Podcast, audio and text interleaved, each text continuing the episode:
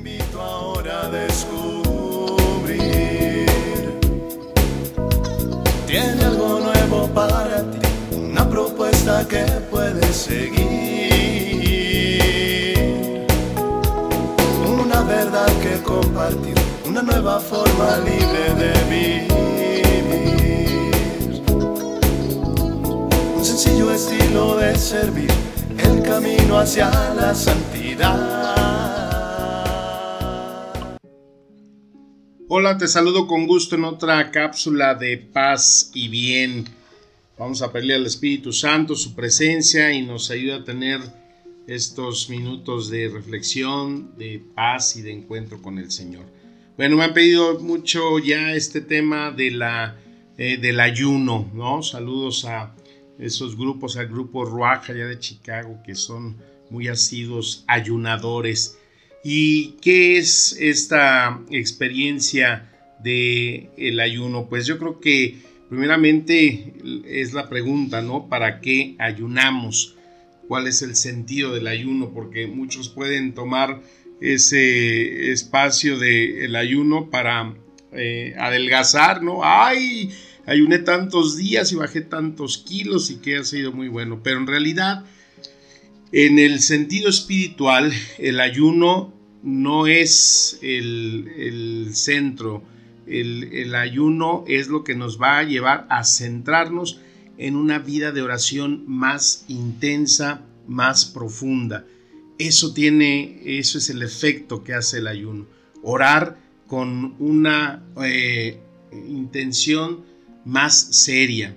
Orar en serio eh, tener ese deseo de que este eh, privación de alimento, que esta mortificación que tiene uno a través de privarse de los alimentos nos lleve a vivir una vida de oración más profunda.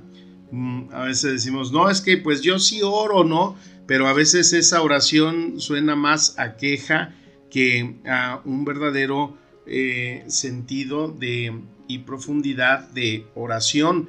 Es cuando necesitamos intensificar esa eh, oración para algo que necesitamos, para algo que eh, tenemos que clarificar nuestra vida, decisiones importantes, cosas que son trascendentes para nuestra vida, por alguna necesidad que sea muy palpable y, yo pienso que la oración pues tiene ese efecto tan grande y que uno de los eh, personajes que nos enseña mucho acerca de este lo que es el ayuno y también la dieta, ¿no? que lo llamaremos así, es Daniel, ¿no? el profeta Daniel nos habla de su dieta y nos habla también de ese eh, ayuno que lo llevó a tener siempre ese discernimiento y esa escucha con Dios,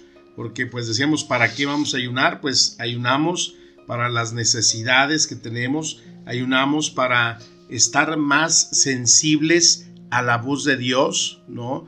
En esas decisiones, por ejemplo, cuando uno escucha a, los jóvenes, ¿no? Que ya, ya se quieren casar y ay, mándame por favor a la mujer de mis sueños, que sea una mujer dócil, piadosa, sendosa, mándame al hombre que siempre he soñado, que sea este fiel, que sea un hombre que me quiera y que me mantenga a todas mis anchas. Entonces, a veces como que es lo que pedimos son perfiles y no discernimos verdaderamente sobre eh, las decisiones importantes de nuestra vida. Yo me acuerdo la primera vez que ayuné es cuando ya estaba yo en este discernimiento de mi vida. ¿Me caso o entro al seminario? Mi director espiritual me aconsejó, mira, si verdaderamente quieres escuchar a Dios, pues eh, vete al silencio o ayuna y ora. Y entonces dije, bueno, ¿Dónde es donde encuentro yo más silencio? ¿no? Pues cuando manejo, ¿no? cuando voy solo en la carretera. Entonces no pensé mucho, eché una hielera, una casa de campaña, una mesita en mi camioneta y me fui hasta llegar a un lugar muy hermoso allá por La Paz y ahí en un camping, en esas eh, tardes hermosísimas que se ven por aquellos lugares, empecé mi ayuno que constó de unas 36 horas, pura agua, concentrado en la oración, concentrado en la palabra de Dios, tratando de estar muy presente en ese soplo del Espíritu para que me ayudara a discernir. Y ahí pues encontré esa respuesta. Desde entonces, al decidir y tomar este camino de mi vida religiosa, después de 30 años, le agradezco a Dios que me siento tan feliz de haber encontrado mi vocación y sobre todo que ni un solo día de mi vida me he arrepentido de tomar este camino. Y eso pues fue fruto de ese eh, ayuno que me llevó a orar más profundamente. Son numerosos los versículos en la Biblia que encontramos eh, acerca de lo que a Dios le agrada en el ayuno. Ahora bien, afirma el Señor, vuélvanse a mí de todo corazón, con ayuno, con llantos, con lamentos. Nos dice ahí Joel en el capítulo 2. Esdras dice, así que ayunamos y oramos a nuestro Dios pidiéndole su protección y Él nos escuchó. Entonces te comentaba que Daniel nos da pauta a esa eh, dieta, ¿no? Que es una dieta bíblica, donde él, junto con otros jóvenes judíos que tratan de ser seducidos por el rey a través de manjares, vinos y cosas exquisitas, él le dice allí al mayordomo que ponga una prueba 10 días donde ellos solo van a comer legumbres y van a beber agua porque pues la ley, eh, si vas al libro de Levítico en el capítulo 11, pues ahí se habla sobre los alimentos que se pueden consumir, esa dieta bíblica. Y entonces, después de 10 días, este David demuestra que sus cuerpos, su semblante, estaban mucho más eh, hermosos, más eh, luminosos que aquellos que estaban comiendo esos manjares que les estaba ofreciendo eh, pues ese, ese rey. Ahí entonces se parte esta diferencia, ¿no? la dieta bíblica. Pero el ayuno de Daniel lo encontramos en el capítulo 10, donde eh, dice ahí Daniel que en aquellos días yo, Daniel, estuve eh, de duelo durante tres semanas, o sea, aproximadamente eran 20 días más uno, 21 días. No comí manjar delicado, ni carne, ni vino entraron en mi boca, ni me ungí hasta cumplirse los días de las tres semanas de días. A veces eh, escuchamos por ahí que un hábito eh, tarda 21 días en cambiarse. Pues es esto, tiene su fundamento bíblico. Y en respuesta a este ayuno, el Señor le dice esas palabras hermosísimas a, Daniel. Desde la primera vez que intentaste hablarme, yo te escuché. ¿No? Qué hermosas palabras de la respuesta de Dios ante ese eh, ayuno de Daniel y que nos da entonces esa eh, visión y el darnos cuenta de que entonces el ayuno tiene el trasfondo de intensificar oración. Qué importante es entonces tomar un camino cuando eh, decidimos hacer un ayuno. Yo, dice el compadre, no están para saberlo ni yo para contarlo pero desde el miércoles de ceniza hasta este día, que son 105 días, me he privado de comer pan. Soy adicto al pan, lo confieso, no me retracto. Y no he comido un solo pan. ¿Por qué? Pues porque quiero orar más, he orado más, porque he, orado, porque esta pandemia pues se controle no que se acabe, no se va a acabar, la pandemia va a estar acompañándonos toda la vida, ya llegó para quedarse, pero sí se puede controlar, sí se puede dominar y hasta que no llegue este control yo no volveré a comer pan. Es mi ayuno es mi oración frecuente. Em, entonces le estoy canalizando ese sentido.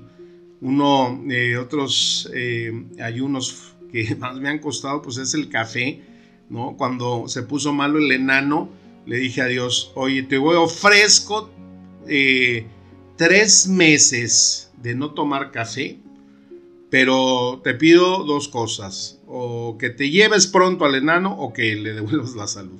Y pues se lo llevó pronto. Entonces ofrecí mi ayuno con una profunda oración y sentido hacia el valor de la vida.